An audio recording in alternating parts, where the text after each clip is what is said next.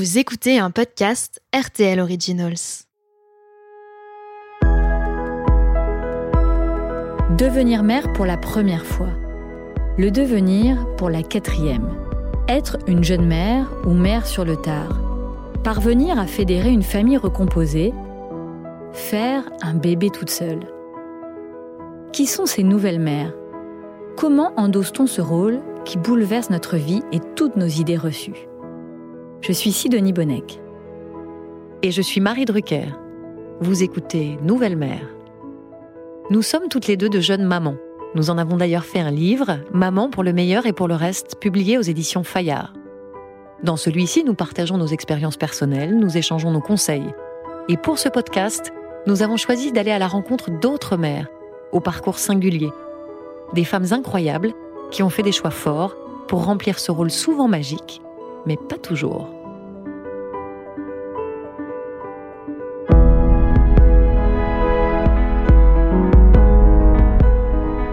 Dans cet épisode, je suis allée à la rencontre de Marion, une jeune femme de 33 ans. Elle est mariée à Yann, ils ont deux petits garçons, Hugo 6 ans et Malo 3 ans. Ils habitent près de Lille, une jolie maison avec un jardin. Dans cette famille parfaite, il y a beaucoup d'amour et de rire, même si depuis quelques années, le quotidien est parfois très difficile. En 2011, Marion est tombée malade. Le cancer, c'est un peu comme un marathon, on sait que ça va être une épreuve assez longue. Ces six dernières années, Marion a dû se battre contre trois cancers successifs. Aujourd'hui, elle n'est pas encore tout à fait en rémission du dernier, un cancer de la parotide. Je sais que je vis quand même avec une épée de Damoclès au-dessus de la tête. Comment a-t-elle réussi à s'accrocher pour que rien ne change, ou presque, dans son quotidien de maman? Je voulais pas leur imposer euh, cette vie-là, en fait, finalement. Je trouve que c'est déjà tellement dur euh, pour deux petits garçons d'avoir à vivre tout ça. Marion a tenu à ce que la vie de ses enfants ne soit jamais perturbée. Pour elle, devenir mère a été une revanche sur la maladie, ce qui la fait tenir et lui donne chaque jour la force de se battre. C'est une femme et une mère bouleversantes, combatives, que j'ai eu la chance de rencontrer. J'ai voulu la comprendre. Comment est-elle parvenue à concilier son rôle de femme, d'épouse et de maman avec la maladie? Quels mots a-t-elle employé pour répondre aux angoisses de ses fils? Je suis heureuse de partager avec vous son histoire dans Nouvelle Mère.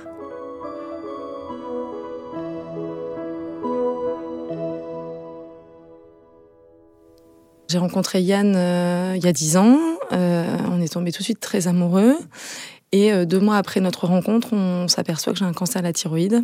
Donc c'est une vraie épreuve parce que vous n'êtes pas du tout sur les bases solides d'un couple qui a plusieurs années derrière soi. Et euh, on se dit, ben voilà, il faut y aller, il faut aller de l'avant. Donc moi je dis à Yann, mais va-t'en, parce que je trouve ça vraiment violent à 26 ans d'avoir affaire à la maladie. Et il me dit tout de suite, non mais moi je reste, je suis amoureux, je vais t'accompagner. Donc il va m'accompagner d'une manière franchement exceptionnelle parce qu'il va être là tout le temps. Euh, on va m'annoncer très rapidement que c'est un cancer de mauvais pronostic. J'ai 25 ans, je suis jeune, je suis en bonne santé a priori, je suis sportive et je m'attends pas du tout à ce qu'on m'annonce ça. Et lui non plus, de toute façon. Donc on va avoir quelques mois compliqués puisque j'aurai de la radiothérapie euh, en chambre stérile pour ce cancer-là. Et on va très vite avoir envie de tourner la page euh, en faisant un bébé. Sauf qu'on sait très vite qu'on fera pas un bébé tout seul et qu'on va être obligé d'avoir un accord des médecins puisque la situation est claire, euh, il faut qu'on ait un aval euh, médical. Parce qu'en fait, euh, le risque de récidive, il est trop important en cas de grossesse. Il y a une grosse multiplication cellulaire, etc. Donc les médecins nous disent qu'il faut vraiment que la situation soit stabilisée pour avoir un bébé. Donc à ce moment-là, c'est en 2012, on décide de voir mon oncologue et on lui demande si on peut faire un bébé. Je suis déclarée en rémission à ce moment-là, oui, euh, ils estiment que euh, j'ai 5 ans de rémission devant moi, mais que euh, tant que les signes de la maladie ne reviennent pas, je peux avoir une vie tout à fait normale. Et on a une réponse positive, donc on se lance dans ce projet bébé. On va se décider très vite, finalement, on a lui, et puis on va enclencher les choses rapidement. C'est aussi une manière de dire que tout ça est derrière nous, finalement. Donc j'arrête ma contraception, je suis enceinte finalement très vite, au bout de 15 jours, 3 semaines. Sauf que je fais une fausse couche précoce, mais je le vis comme une injustice euh, horrible parce que je me dis, ah, je viens de sortir d'un cancer, pourquoi moi Alors que finalement, les fausses couches précoces, c'est très très fréquent. Et puis, euh, on réessaie tout de suite et je suis enceinte le mois d'après. D'Hugo, c'est en octobre 2012. Euh, Pour Marion, ce bébé est une victoire, un cadeau de la vie. Son couple a résisté à l'épreuve de la maladie et ce bébé leur a permis, à elle et à son mari, de construire quelque chose de solide, de se projeter dans l'avenir avec des projets concrets. Être enceinte a donc été un bonheur inespéré pour Marion, et pendant ces neuf mois, elle a profité de chaque seconde. Je vis une grossesse merveilleuse. J'ai aucun signe de la maladie. Enfin, je suis vraiment épanouie. Je prends 36 kilos. Enfin, c'est vraiment dans tous les sens du terme que je me sens bien. Euh, ce bébé il va très bien, donc euh, tout va très bien. Enfin, on se sent heureux euh, tous les deux. On se dit qu'on va accueillir un petit garçon. Alors, on ne sait pas que c'est un petit garçon parce qu'on veut une surprise. Parce que finalement, avec ce qu'on vient de traverser, peu importe fille ou garçon, on veut un enfant en bonne santé et donc on ne demande pas le sexe. Donc je passe neuf mois de bonheur total. Vraiment, j'oublie que j'ai été malade quelques mois auparavant finalement. J'aborde la fin de ma grossesse en me disant ah il va peut-être arriver un peu plus tôt euh, parce que bah, je suis énorme, que je me traîne. Et puis finalement le jour du terme toujours rien. Deux jours après le terme toujours rien. Quatre jours après le terme on décide de me déclencher et je mettrai 48 heures à accoucher. Hugo naît euh, avec un poids de 4 kg, 53 cm, enfin un bébé très bien fini et tout va bien. On est super heureux à ce moment-là. Ça m'émeut beaucoup parce qu'en fait, euh, je me dis, ah, c'est l'abolition d'un truc finalement, euh, c'est la naissance de notre enfant et c'est la fin d'autre chose. Euh, on se dit qu'on, ça y est, on est sorti d'affaires, on a un petit garçon en pleine santé, j'ai pas récidivé pendant la grossesse, tout va bien. Si Marion vit les plus beaux moments de sa vie, elle sait cependant que tout est très fragile. Elle reste suivie par les médecins et effectue régulièrement des examens de contrôle je sais que je vis quand même avec une épée de Damoclès au-dessus de la tête, donc j'ai un contrôle qui va arriver en début d'année 2014. Euh, Mais finalement, on a tous pris nos marques dans la famille. Euh, Yann est un super papa. Moi, je m'épanouis dans mon rôle de maman. Je reprends le travail. Euh, je vois pas ce qui peut nous arriver à ce moment-là. Sauf qu'en janvier 2014, donc viennent les examens de contrôle tous les six mois. Donc je sais à ce moment-là que je vais devoir être surveillée, contrôlée. Mais j'y vais hyper sereine, il peut rien m'arriver. J'ai accouché quelques mois auparavant d'un bébé qui me rend totalement heureuse, qui nous rend heureux. Sauf que euh, là, je déchante très vite, puisqu'à la sortie de l'examen, la radiologue euh, bah, m'explique qu'il y a une tache au niveau des poumons. Donc là, on est, on est en janvier 2014, donc Hugo, il a 5 mois. Et euh, elle me dit clairement, c'est pas bon. Donc là, je, franchement, je tombe de très très haut. Parce que je me rends pas compte de tout ce qui nous attend derrière. Et je me dis, le sort s'acharne finalement. Donc euh, je suis très vite transférée euh, dans un service de chirurgie thoracique pour voir un chirurgien qui lui me dit bah vu vos antécédents, on n'a pas trop le choix que de retirer cette masse parce qu'on peut pas ponctionner à cet endroit-là pour voir si c'est cancéreux. La masse est déjà assez conséquente, elle est accrochée aux deux poumons. Donc il y a quand même un risque euh, vital pour la respiration, etc. Donc on va vous opérer. Et je me rends pas bien compte de, de tout ce qui m'attend puisqu'il m'annonce qu'il va me scier le thorax pour pouvoir retirer cette tumeur. Et c'est euh, prévu deux mois plus tard, en mai 2014. Hugo aura, à ce moment-là, huit mois. On sait que ça va être lourd parce que euh, c'est de la chirurgie thoracique lourde, donc euh, pas de visite du bébé dans le service. Ma pédiatre me le déconseille formellement.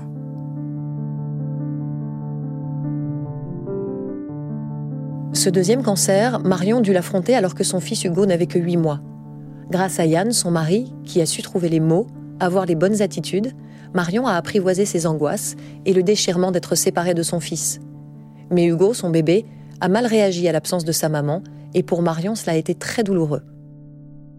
J'en parle beaucoup avec Yann à ce moment-là parce que clairement, ma peur, c'est de mourir. Je me dis, je vais, je vais laisser un petit garçon orphelin. Euh, ça y est, c'est un autre cancer. Euh, à ce moment-là, je suis vraiment pas bien.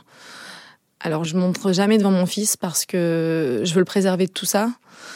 Donc je pleure beaucoup la journée euh, à des moments où je peux le faire, pas au travail, etc. Par contre, quand il est là, je veux pas qu'il le sente, mais je pense que finalement il le sent quand même, sans qu'on lui dise quoi que ce soit. Et donc arrive le, moment de l'opération, le, 6 mai 2014. Je me revois dans la voiture avec mon mari qui me dit ah, mais j'ai vraiment l'impression de t'emmener à l'abattoir parce qu'on sait que ça va être du, du très lourd, que je vais pas avoir ce bébé pendant 10 jours. Et donc à ce moment-là, c'est compliqué. Et euh, je suis opérée, je, tolère plutôt bien l'opération. Bon, je suis alitée, c'est pas très très drôle, mais on décide de pas l'appeler en vidéo, etc. Euh, il est avec ses grands-parents, mon mari fait la navette entre l'hôpital et la maison. À ce moment-là, euh, je me rends pas compte non plus de, la difficulté qui, va se présenter à moi après, puisqu'en sortant de l'hôpital, ben, j'ai un petit garçon qui me boude totalement, qui ne veut plus dire maman. Et moi, c'est le drame de ma vie parce que à ce moment-là, c'est la double peine, alors que je comprends tout à fait euh, ce qu'il a traversé. Ce petit bonhomme, il avait huit mois, donc l'angoisse de séparation est super forte. Et, donc c'est dur pour moi à ce moment-là parce que je me dis, je peux pas le porter pendant deux mois, donc bon, je lui fais des câlins de manière détournée dans le canapé, etc. Mais quand votre enfant vous tend les bras et que vous pouvez pas le prendre dans les bras, c'est vrai que c'est toujours un peu compliqué. Et puis oui, il me boude. Bon, ça va être l'histoire de quelques semaines et tout va revenir à la normale, sauf le sommeil. Euh, le sommeil, ça va être très compliqué. Ça allait de toute façon très, encore très compliqué à l'heure actuelle. On a un enfant qui a peur de s'endormir la nuit parce que je pense qu'il assimile la, nuit à la mort finalement de, sa maman. Il y, a, une vraie angoisse. À ce moment-là, je lui dis que je comprends sa réaction parce que finalement, c'est comme si sa maman l'avait abandonné. J'essaie de lui dire que je comprends vraiment ce qu'il veut me faire euh, ressentir. Je lui dis que malheureusement, c'est pas un choix de ma part d'être partie. Euh, et que je comprends son chagrin, mais que maman est là, maman va bien. Et je pense qu'à force de le reconquérir un peu comme ça, en lui montrant que j'ai confiance en lui aussi, parce que c'est toujours une histoire de confiance, en lui disant j'ai confiance en toi, je sais que tu vas pouvoir passer au-dessus de tout ça. Et finalement, il va redevenir le petit garçon euh, qu'il était trois semaines avant que je parte. Et même si Hugo a encore quelques difficultés pour s'endormir, la vie va reprendre peu à peu un rythme normal. Après cette opération, je reprends le travail plutôt rapidement, trois mois plus tard. Hugo retourne à la crèche, Yann travaille. Euh, je suis toujours aussi contrôlée. Et l'année 2014-2015, finalement, c'est une année euh, qui est un peu comme celle de ma grossesse. Euh, tout va très bien, on décide de se marier. Il y a une certaine légèreté finalement. Je me dis que pour une fois, une bonne fois pour toutes, c'est derrière moi finalement. Donc euh, on va très bien. On se marie, on se marie en juillet 2015. Euh, je fais mes examens de contrôle euh, très régulièrement, tout va bien. Et en août 2015, ben, on se dit qu'il serait peut-être temps de faire un petit frère, une petite sœur à Hugo. Donc c'est un projet qui, nous emballe tous les deux. Et je vais voir mon oncologue une nouvelle fois avec Yann et l'oncologue nous dit vous pouvez y aller, il n'y a aucune inquiétude à avoir. Marion tombe enceinte pour la seconde fois, mais très vite les choses se compliquent elle apprend qu'elle a contracté le CMV, le cytomégalovirus. Une infection potentiellement très dangereuse chez la femme enceinte, car les conséquences sur le fœtus peuvent être graves. Marion vit une grossesse éprouvante, elle est très suivie, très angoissée, car c'est seulement à 8 mois et demi qu'elle va apprendre que son bébé n'a finalement pas de lésion cérébrale. Lorsque Malo naît, il est en pleine forme, mais Marion, elle, accuse le coup. En fait, euh, je me paie un baby blues monstrueux euh, après la naissance de Malo parce qu'il y a plein de sentiments qui se mêlent. Je pense que je relâche la pression de cette grossesse qui a été super compliquée. Finalement, je me suis euh, jetée à corps perdu dedans, j'y ai cru, mais je pense qu'il y avait quand même un souci latent. Finalement, je m'inquiétais tout le temps. Hugo réclame beaucoup sa maman. J'ai aidé Tu m'aimes plus maman parce qu'avant tu jouais tout le temps avec moi. je le vis pas bien, je culpabilise parce que j'ai un bébé qui est tout le temps au sein ce qui fait également 4 kilos, donc euh, très demandeur. Et euh, ouais, à ce moment-là, je suis pas super en forme. Je fais une échographie le 15 juillet 2016, échographie de contrôle de ma thyroïde, puisque j'en fais une après chaque accouchement. Et euh, ce jour-là, je, dis à, mon oncologue, ah, j'ai un petit ganglion dans le cou, donc si vous pouviez monter un peu plus haut. Et elle me dit, elle me dit tout de suite, non mais c'est pas du tout un ganglion, ce que vous me montrez avec son échographe. Elle, elle met en évidence tout de suite que ça ressemble de nouveau à une tumeur. J'ai 30 ans quelques jours plus tard. Là, clairement, je me dis, bah, je vais mourir. Elle est en train de me dire que c'est un deuxième cancer. J'ai deux petits garçons qui ont un mois et trois ans. Je vais pas pouvoir me relever euh, vivante de cinq ans de cancer. C'est une vraie inquiétude à ce moment-là parce que j'ai beau avoir un moral d'enfer et puis une volonté de vivre énorme. Je sais que le cancer, c'est un adversaire hyper difficile à battre. Et à ce moment-là, ouais, c'est dur. Je me dis, euh, qu'est-ce qu'on va faire? Donc là, elle m'adresse tout de suite euh, à un chirurgien ORL, spécialisé dans les cancers ORL. Et lui, il me dit, bah, vu le terrain, oui, on va pas se poser la question, on va retirer cette masse. Donc je suis opérée en octobre 2016. Euh, Malo a 4 mois. Et la veille de, notre de mon intervention, bah, Malo, il me fait une crise d'asthme monstrueuse. Donc je culpabilise beaucoup parce que je me dis, ben, c'est à cause de moi. Et il va nous déclencher un asthme du nourrisson à la veille de cette intervention. Et je suis persuadée qu'à ce moment-là, il se rend compte de ce qui se passe. J'ai été opérée de mon cancer de la parotide en octobre 2016, cancer rare. J'ai vite récupéré, on m'a dit bah la chirurgie suffira, il n'y a pas besoin de traitement complémentaire. Donc euh, on a tous repris une fois de plus notre petite vie. Euh, moi je suis retournée au travail, les enfants se sont sentis un peu mieux chaque jour. A pas ils n'ont pas été pénalisés euh, d'un point de vue psychologique. J'ai pas l'impression, on n'a jamais ressenti le besoin de les montrer à une psy, par exemple, ou une pédopsie. Mais euh, tout le monde allait bien. Et puis en novembre 2018, l'année dernière, euh, examen de contrôle où j'allais super sereinement puisque je m'apprêtais à faire un raid dans la Laponie. Donc j'avais vraiment une forme olympique, je faisais du sport tous les jours. Et là, le radiologue me dit, bah, il y a trois ganglions qui sont suspects au niveau du cou. Donc moi, je lui dis, bah, c'est des ganglions d'une angine, j'ai été malade il y a 15 jours. Et il me dit, ah, je suis pas spécialement persuadée que ce soit ça. Donc il me dit, je vais transmettre votre dossier à votre oncologue qui fera le point. Et le lendemain, je me rappellerai de ce jour-là toute ma vie. J'étais en voiture avec mon aîné. Mon téléphone sonne dans la voiture, donc je, réponds. Et là, il me dit, euh, bah, il va falloir opérer parce que c'est des ganglions qui ont l'air suspects. Et donc je me mets à pleurer. Et mon aîné me dit à ce moment-là, maman, tu pleures, ça veut dire que tu vas mourir? Et je pense qu'en fait, vu qu'il me voit très rarement pleurer, lui, il s'est dit, elle se met à pleurer, donc c'est super grave ce qui lui arrive. Et là, ça veut dire que maman va mourir. Non, je lui dis, mais non, pas du tout, maman va pas mourir, c'est juste que maman, elle en a un peu ras-le-bol de tout ça. Donc j'ai été opérée le 18 décembre 2018 d'un curage ganglionnaire et j'étais plutôt optimiste. Je me suis dit, ah, c'est les fêtes de Noël, la magie de Noël va opérer. En début d'année, on va m'annoncer que tout va bien. Et euh, malheureusement, ça s'est pas vraiment passé comme ça. Le 2 janvier 2019, donc le, le professeur et oncologue qui me suivait m'a annoncé des métastases ganglionnaires. C'est-à-dire que le cancer commence à gagner du terrain dans mon organisme. Et moi, à ce moment-là, je prends vraiment peur parce que hum, les deux premiers cancers que j'ai eus, ils étaient vraiment sous contrôle. Ils n'avaient jamais dépassé euh, la zone dans laquelle ils, se trouvaient. Et là, je me dis, bah ça y est, le cancer va se propager, je vais métastaser de partout, et dans six mois, euh, on est rectifié, quoi. Très vite, on m'explique que la radiothérapie dans la zone ORL, c'est pas vraiment comme ça, puisque ça va m'assécher totalement la bouche, ça va me détruire les papilles, euh, ça va me faire perdre tous mes cheveux sur la zone concernée euh, au niveau de la base du crâne. Et là, je me dis, ah, ça va peut-être être une épreuve un peu plus compliquée que celle que j'ai eu à vivre à ce moment-là.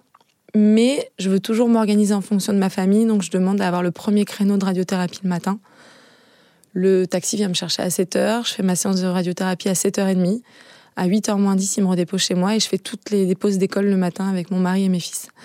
Et ça, c'est ma manière à moi de leur dire, euh, voyez, maman va bien, euh, les semaines passent, les quatre premières semaines de radiothérapie, elles, se passent plutôt bien. Puis à partir de la cinquième semaine, bah, je commence à plus pouvoir déglutir, j'ai plus de salive, je suis brûlée euh, un deuxième degré euh, bien tassé, pas loin du troisième degré.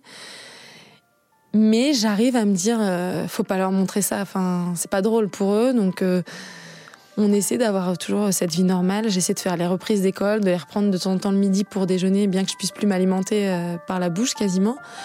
Mais je veux qu'ils se disent pas euh, ah là là là maman elle commence vraiment à pas aller bien. Euh. Je suis très impressionnée par le courage de Marion. Je me demande où elle est allée puiser cette force incroyable pour assurer au quotidien son rôle de maman avec ses deux petits garçons, malgré la souffrance psychologique et physique et les traitements lourds. Alors j'ai eu envie de faire la connaissance d'Hugo, 6 ans, et de Malo, 3 ans. Je me suis invitée chez eux un mercredi. Pour Marion, les mercredis sont sacrés. Elle refuse de les mettre au centre aéré car elle veut profiter d'eux. Ce sont deux petits garçons pleins d'énergie, de vie et de gentillesse. Ils laissent peu de répit à leur maman car ils veulent tout partager avec elle, y compris la préparation du déjeuner et surtout du dessert. Donc là, on va faire un petit gâteau, une petite activité tous les trois, d'accord? D'accord. Qu'est-ce qu'on fait, Hugo, comme gâteau du coup? Un, marbré.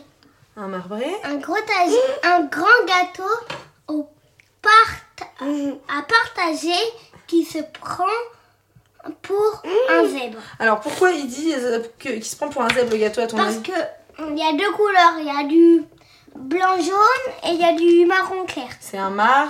Bré. Bré. Donc là, tu peux aller faire fondre le beurre au micro-ondes s'il te plaît. D'accord. Malo, toi tu vas préparer le repas avec maman, tu veux bien? Regarde Malo, regarde, je vais t'expliquer ce que tu dois faire. T'es prêt? Tu t'es bien lavé les mains? Il faut que tu prépares ton sucre. Alors, mon sucre. Prends le euh, paquet de sucre. Malo, regarde, vous tu Vous voyez, ça c'est du sucre. Moi, je suis contente de vous garder le mercredi pour faire ce genre de choses. Parce que c'est quand même plus sympa que d'aller au centre aéré. Par contre, il faut que tout le monde y mette un peu du sien. Je veux voir. Vous vous rappelez quand c'était Amélie qui venait pendant ma radiothérapie, quand Amélie, elle venait vous garder? Oui. Amélie. Amélie, elle venait tous les mercredis Oui, et c'était un peu plus compliqué parce que maman, elle a essayé de rester avec vous tous les mercredis pour faire ce genre d'activité, mais on a quand même un peu plus de mal. Donc là, faut en profiter. Tout le monde est en forme. Donc Hugo, ta farine, c'est bon? C'est quatre pommes dans, mon panier. Petit verre, c'est par là. il n'en a une. Il n'a plus qu'à la jeter. Écoutez, écoutez. Oh, Hu- Hugo, Hugo et Malo. le pomme dans mon Mon panier. panier. Le petit, le petit verre est passé par là. Il n'en a troqué une. Ouais Alors, les garçons, vous regardez la fin de votre dessin animé? Papa, il va rentrer pour le déjeuner. Donc, je veux du 100% sage, c'est clair?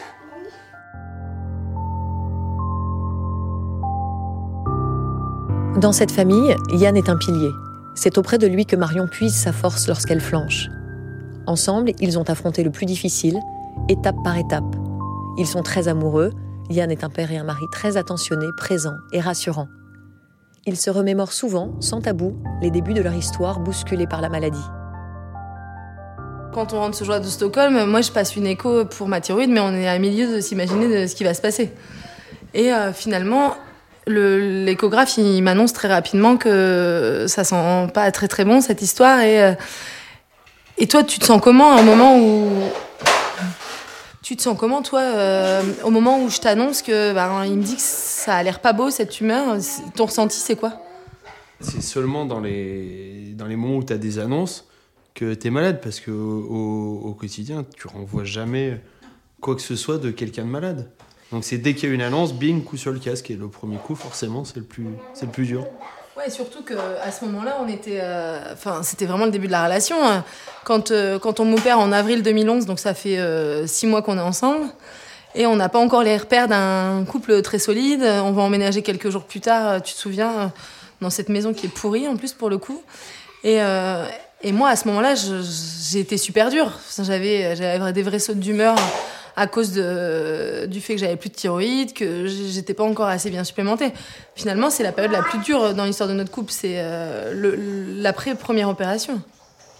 Tu te dis euh, dans quoi je me lance, euh, et puis en même temps, ces sautes d'humeur, tu sais pas si c'est ton caractère ou si c'est la maladie, et du coup, tu as envie de penser que c'est la maladie parce que, parce que tu t'attaches à la personne, et, et finalement, t'as pas envie de.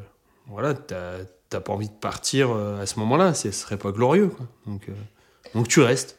En fait, euh, nous, c'est vrai que notre couple, il s'est quand même construit dès le départ sur la maladie. On a, on a connu très peu de, de temps de relation sans que je sois malade, vu que je pense que la première fois qu'on a commencé à nous parler de cette tumeur, c'était en.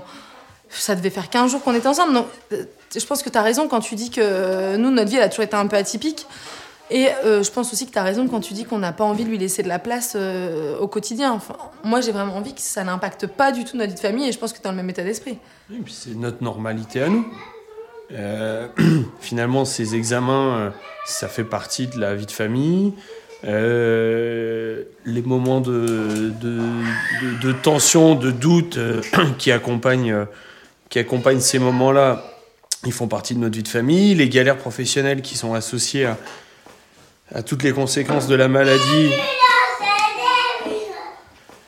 Après, euh, c'est aussi un peu ton tempérament. T'es hyper loyal. euh, T'as toujours. euh, Enfin, moi, j'ai compris tout de suite que t'allais être là et t'as quand même toujours fait tout ce qu'il fallait pour que je sois bien. C'est, c'est ce que j'explique souvent. T'es, voilà, t'es mon équilibre, t'es mon tuteur, t'es, tu fais, tu joues un peu tout ce rôle-là et, c'est aussi pour ça que des fois, il y a des choses qui sont compliquées qu'on arrive à traverser assez facilement.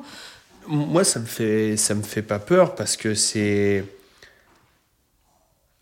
Parce que je me suis jamais vraiment posé la question. Parce que finalement, tu, tu ne réalises que quand, le, que quand tu es face au problème.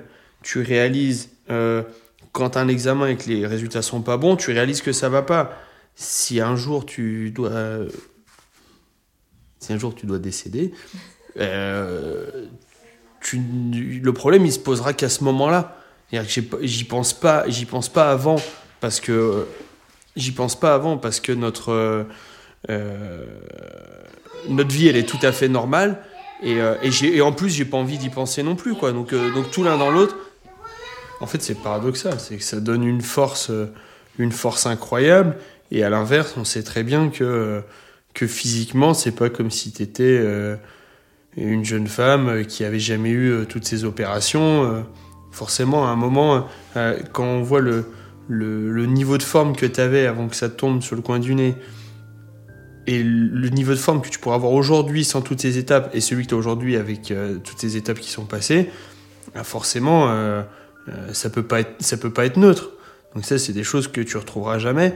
Mais à l'inverse, tu as le caractère qui fait que que ça t'empêche pas de faire du ski, que ça t'empêche pas de faire du vélo, que ça t'empêche pas de courir. Donc voilà, mais tu le fais pas, tu le fais pas dans les meilleures conditions qui auraient pu ou qui auraient dû être les tiennes. Euh, et une fois de plus, on s'adapte quoi. Avoir une vie normale, s'adapter. Au prix de grands efforts, Yann et Marion y parviennent. Mais pour Marion, c'est son rôle de maman qu'il est le plus important de préserver pour ses deux petits garçons, Hugo et Malo. J'ai pas l'impression qu'on soit des parents euh, plus laxistes, euh, plus plus gaga parce que j'ai été malade. On essaie de leur inculquer les mêmes règles. Je pense que si j'avais pas été malade, c'est hyper important. Même si moi j'ai toujours ce sentiment de culpabilité euh, de ne pas passer assez de temps avec eux. C'est pour ça que je travaille pas le mercredi. C'est pour ça qu'ils vont pas au centre aéré parce que j'ai peur pour ça. C'est vrai que depuis que je suis malade, je culpabilise quand même vachement en tant que maman. Tu dois pas culpabiliser parce que tu fais tout ce qu'il faut euh, pour eux, tu fais en sorte d'être un maximum présente. Et puis finalement, euh, culpabiliser, ça veut dire quoi? Ça veut dire il faut que je fasse des choses maintenant parce que peut-être demain je serai plus là. Et ça, ça c'est le genre de choses qui m'énervent, qu'on n'a pas envie d'entendre. Donc on, on s'en parle pas et puis on avance. C'est sûr que le fait d'avoir traversé tout ça, on a quand même vachement envie de profiter, de créer des souvenirs, etc.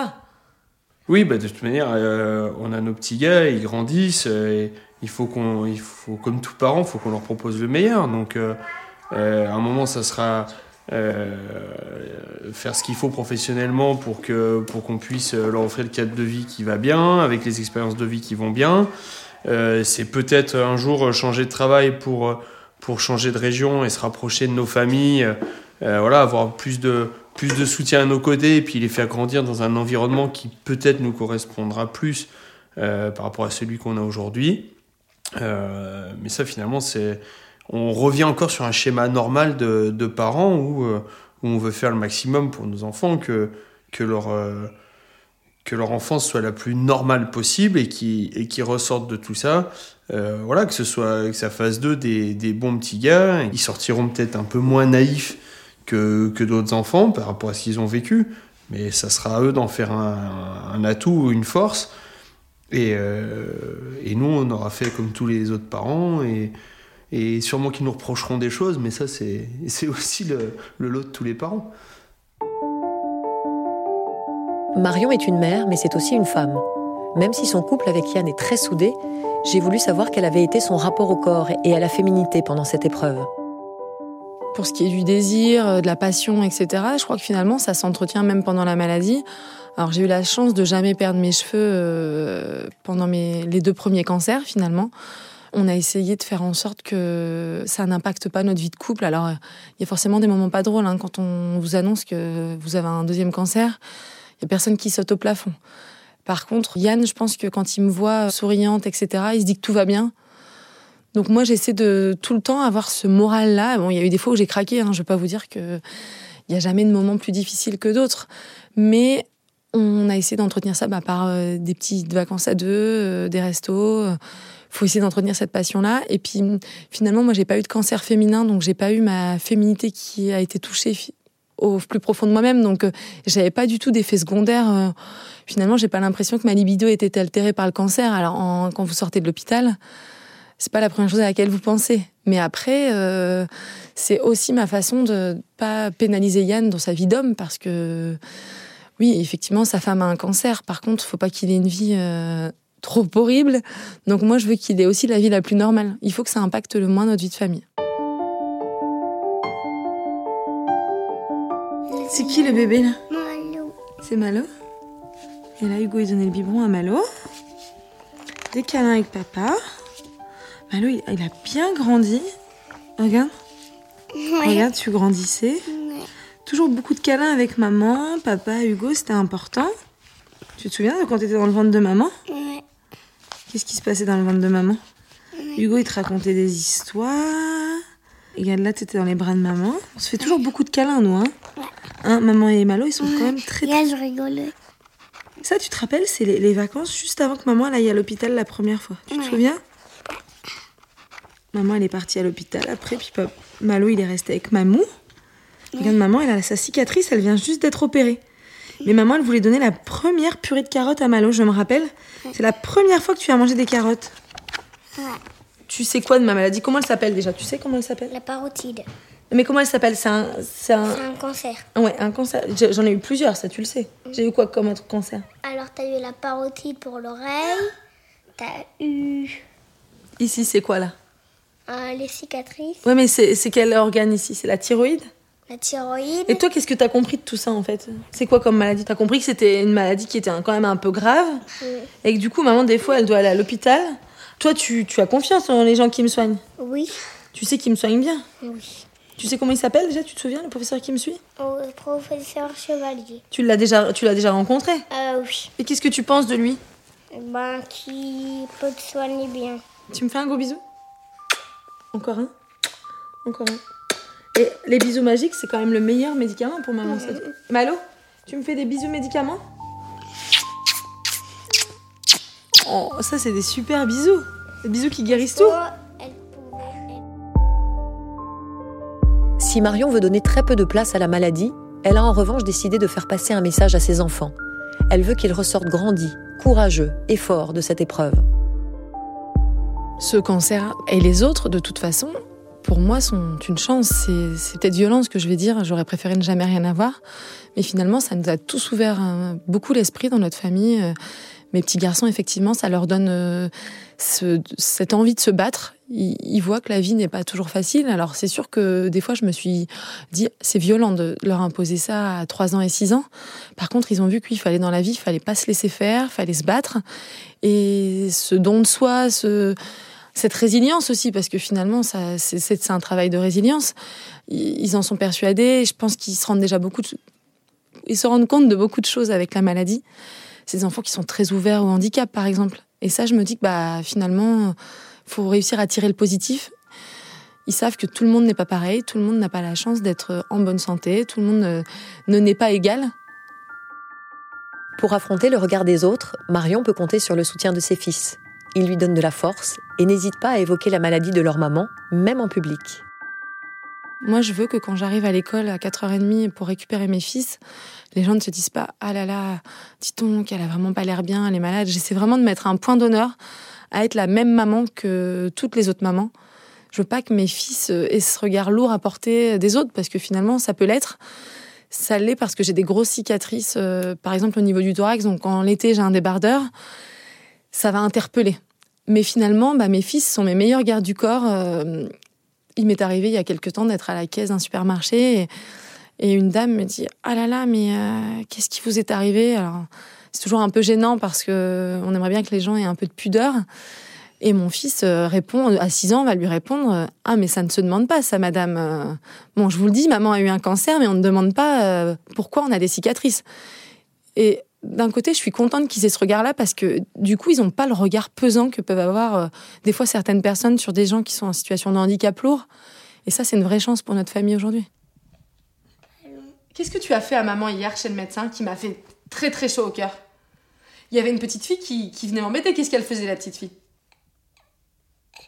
Elle ton bras. Elle tenait mon bras et qu'est-ce qu'elle regardait avec insistance, la petite fille? Elle a regardé quelque chose. Qu'est-ce qu'elle regardait ici Qu'est-ce que j'ai ici cicatrice de maman.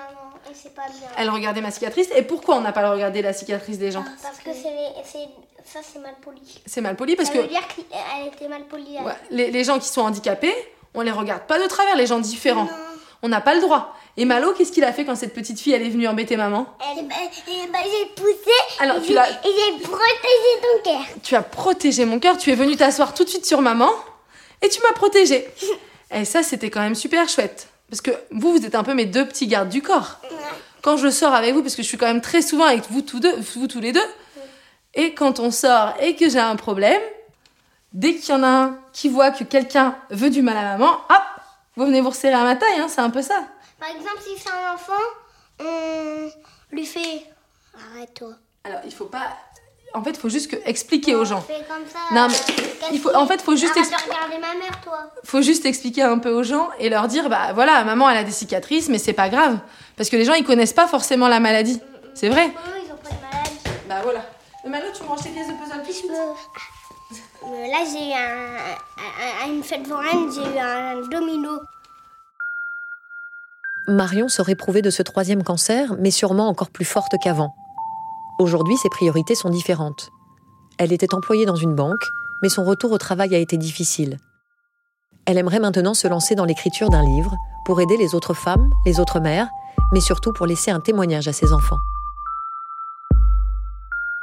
Moi, j'ai envie de faire des choses utiles maintenant. J'ai envie que bah, ces cancers-là, ils servent à aider d'autres mamans, par exemple, parce que je trouve que c'est dur. En fait, on se retrouve finalement très vite toute seule.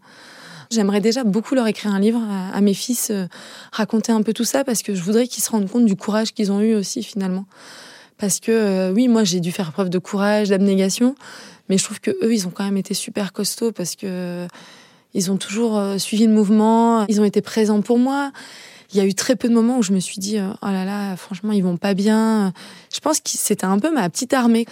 Le cancer je l'ai pas affronté toute seule je l'ai vraiment affronté avec mes trois hommes avec euh, ma famille proche et j'avais besoin de leur énergie donc c'est vrai que ça un livre c'est quelque chose euh, qui me qui me fait vraiment envie parce que j'ai peur qu'avec le temps les souvenirs s'effacent et puis que j'oublie enfin j'oublie de leur raconter certains détails je trouve que quand euh, ils, ont des petites réflexions que j'essaie de noter la plupart du temps pour, pour m'accompagner, bah, j'aimerais que ça, quand ils auront, je sais pas, 20 ou 30 ans, ils se disent, bah, on était quand même des petits garçons courageux, on a vécu ça avec maman.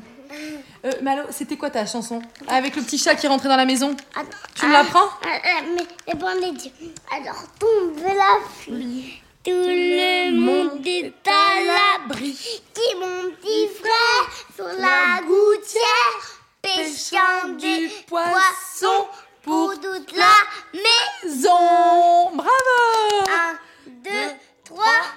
Je suis un petit chat, rentre dans un grand château où l'homme me donne des gâteaux.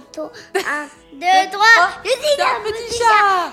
Bravo Bravo, bravo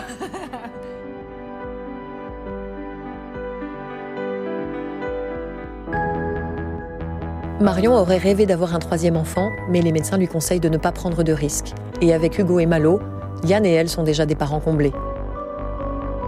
D'ailleurs, tous les quatre ont encore de nombreux projets. Ils aimeraient notamment déménager, peut-être même vivre à l'étranger. J'ai été très impressionnée par la force de Marion, mais aussi et surtout par l'amour qui émane de cette famille. Je suis très heureuse d'avoir partagé avec vous leur histoire dans Nouvelle Mère.